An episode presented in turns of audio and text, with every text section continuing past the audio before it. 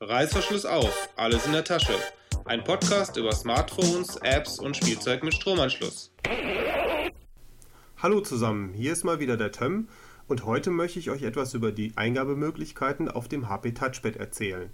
Zum einen, was die Bedienung über die Bluetooth-Tastatur in den letzten WebOS-Updates bis Version 3.05 dazugelernt hat und was man nun für Autokorrekturmöglichkeiten und Tastaturlayouts bei der virtuellen Tastatur einstellen kann. Fangen wir also mit der virtuellen Tastatur an. Nach der Einrichtung habe ich passend zur eingestellten Sprache die passende Autokorrektursprache und das passende Tastaturlayout eingestellt. In Deutschland beispielsweise liegt dann ein deutsches Wörterbuch hinter der Autokorrektur und das deutsche Tastaturlayout namens Querz. Die Bezeichnung Querz leitet sich aus der Reihenfolge der Tasten der obersten Buchstabenreihe von links nach rechts auf der Tastatur ab. In den Ländereinstellungen kann ich die aktuelle Einstellung kontrollieren und weitere hinzufügen als Autokorrektursprachen stehen dabei neben Deutsch auch Englisch, Französisch, Italienisch und Spanisch zur Verfügung und zusätzlich eine Möglichkeit die Autokorrektur komplett abzuschalten. Dazu passend kann dann ein Tastaturlayout aus den Varianten Querz, QWERTY die typisch englische und AZERTY die französische ausgewählt werden. Die jeweilige Kombination werden dann in der Liste der Einstellungen hinzugefügt um eine Kombination zu löschen, kann man wie üblich den Eintrag zur Seite hin rausschieben und muss dann das Löschen nochmal bestätigen. So kann ich jetzt beispielsweise eine deutsche mit Querz-Layout und eine englische mit QWERTY-Layout anlegen und vielleicht noch zusätzlich eine deutsche ohne Autokorrektur, falls mir bei einem speziellen Text die Korrekturen eher störend erscheinen wenn ich jetzt die Tastatur einblenden lasse, beispielsweise über die Einfach-Lostippen oder im Englischen Just-Type-Funktion, sehe ich am unteren Rand die Umschalttaste für die Sonderzeichen halbiert und rechts daneben eine neue Taste mit einem Kürzel beschriftet. Entweder steht dort das Kürzel der Autokorrektursprache, zum Beispiel DE für Deutsch oder EN für Englisch, oder das des Tastaturlayouts, wenn die Autokorrektur abgeschaltet ist. Um zu wechseln, kann ich jetzt einfach auf die Taste tippen und das Tastaturlayout wird sichtbar geändert bei mehr als zwei eingestellten Kombinationen kann ich so rollierend durchschalten. Wenn ich direkt zu einer bestimmten Korrektur-Layout-Kombination wechseln möchte, drücke ich die Taste einfach länger und es erscheinen alle Varianten in einem Pop-up-Fenster wie bei den Buchstaben, um an die Umlaute zu gelangen. Die eingefleischten HP Touchpad-Nutzer werden es kennen, aber trotzdem will ich es nochmal erwähnen. Die Taste unten rechts, um die Tastatur wieder auszublenden, hat noch eine weitere Funktion wenn man diese länger drückt, erscheinen in einem Pop-up-Fenster vier Auswahlmöglichkeiten, um die Anzeigegröße der virtuellen Tastatur umzustellen.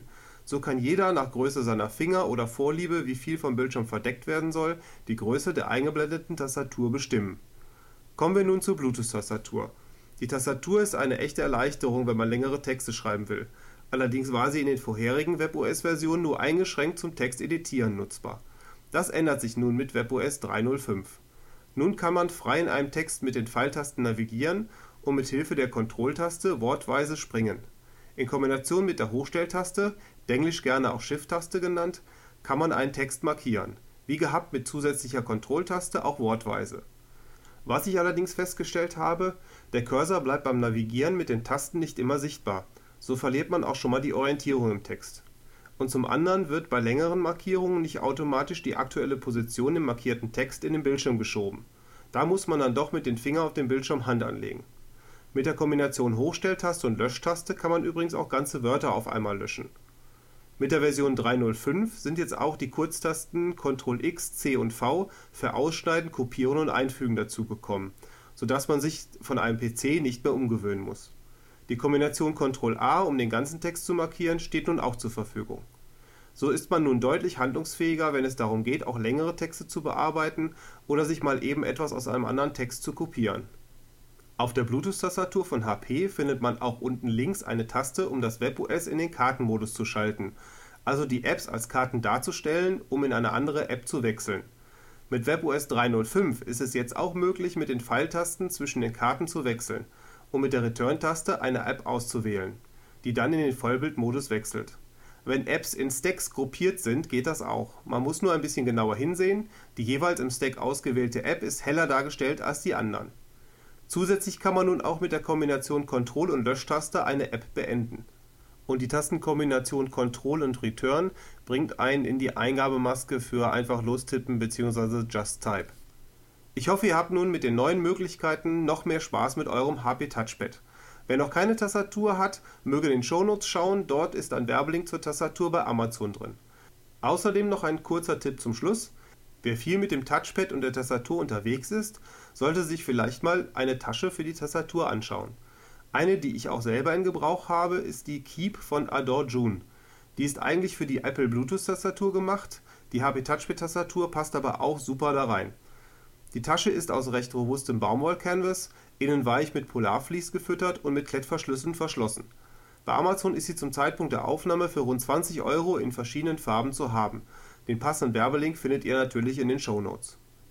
Und zu guter Letzt möchte ich noch meinem Mobile Users Kollegen Andreas aus Düsseldorf für die Leihgabe seines Podcast Setups danken. Vielleicht konnte man es ja hören, diese Folge ist mal wieder mit einem anderen Setup aufgenommen worden.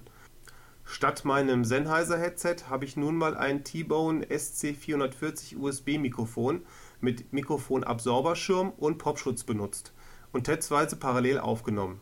Gebt doch mal Rückmeldung, gerne auch auf unserem Anrufbeantworter, wie ihr die Aufnahmequalität findet. Bis zum nächsten Mal. Reißverschluss wieder zu, beim nächsten Mal ist etwas Neues in der Tasche. Die Shownotes und weitere Folgen findet ihr unter www.indertasche.de. Anregungen, Kritik und Fragen könnt ihr uns per Mail an mail.indertasche.de schicken oder ihr sprecht auf unseren Anrufbeantworter unter 02131 4052 3 mal die 9. Vielen Dank fürs Zuhören und nicht vergessen, wenn es euch gefallen hat, würden wir uns über Werbung für uns und Spenden an uns sehr freuen.